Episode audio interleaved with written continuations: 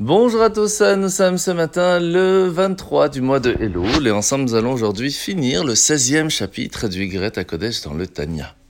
Alors l'Anmour Azaken nous a expliqué jusque-là qu'il était pas seulement important de faire de la tzedaka, important d'être présent pour notre prochain, mais qu'il était impossible de penser que l'on puisse profiter tranquillement des plaisirs de ce monde alors qu'il y a un de nos frères qui n'a même pas de quoi manger ou même pas de quoi se vêtir. Et c'est pour cela que la Gemara nous dit, le Talmud, que lorsque nous sommes en train de donner de la tzedaka, eh bien, il ne faut pas non plus réfléchir trop à la limite syndicale, entre guillemets, que Hachem nous demande de donner. Oui, il est vrai qu'il y a une limite, entre 10 à 20% de ce que l'on gagne, mais lorsque l'on parle des besoins vitaux, on doit aller bien au-delà. Au point que la Gemara nous demande et nous dit qu'à partir du moment où une personne va trop regarder cette limite, il est possible qu'elle-même, Chaz Shalom, un jour, ait besoin de cette tzedaka. C'est pour cela qu'on se doit toujours de réveiller la miséricorde divine pour nous-mêmes et pour cela, eh bien, être présent, à réveiller cette miséricorde pour les autres.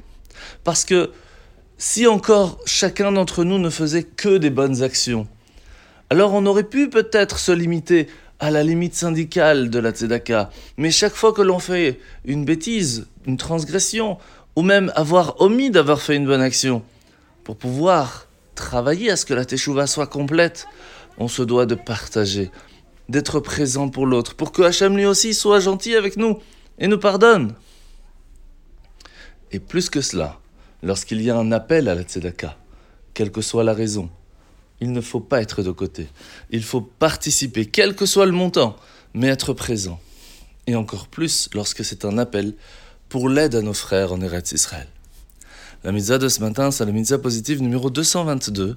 C'est la mitzvah comme on a appris hier, que si Chaz Shalom, un couple, ça ne va plus ensemble, eh bien, ils peuvent divorcer. Et pour cela, il y a ce qu'on appelle le get, la lettre de divorce. La paracha de la semaine, c'est parachat Nitzavim. Aujourd'hui, nous allons voir comment est-ce que Moshe va expliquer qu'il est important de renouveler, de raffermir l'alliance que nous avons avec Dieu. Et il va utiliser une phrase assez intéressante, ajouter l'ivresse à la soif. Pourquoi? Alors il faut savoir que nous avons en nous deux âmes.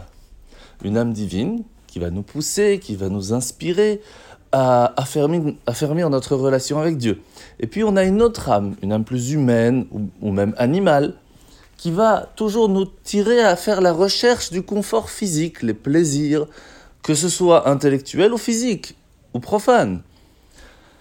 C'est pour cela que ces plaisirs que l'âme animale va nous attirer à avoir au jour le jour et pendant toute notre vie, à un certain moment, nous allons avoir la sagesse de comprendre que cela ne sera jamais quelque chose de durable.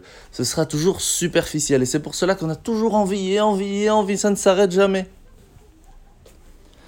Il est donc important à se rappeler que notre âme spirituelle, notre âme divine qui se trouve en nous, va nous tirer, à inspirer, à profiter de quelque chose de beaucoup plus grand, de beaucoup plus éternel. Et c'est pour cela qu'il est important de l'écouter et lorsque nous allons l'écouter, nous saurons comment profiter du vrai bonheur. Bonne journée à tous et Shana Tova.